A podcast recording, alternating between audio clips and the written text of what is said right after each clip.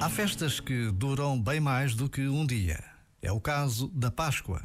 Estamos a viver a oitava da Páscoa, um período único no ano em que a Igreja celebra a grande festa da ressurreição de Jesus.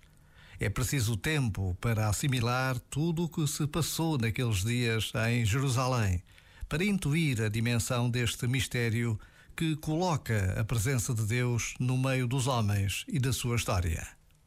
Por vezes, basta a pausa de um minuto para nos confrontarmos com a nossa própria fé.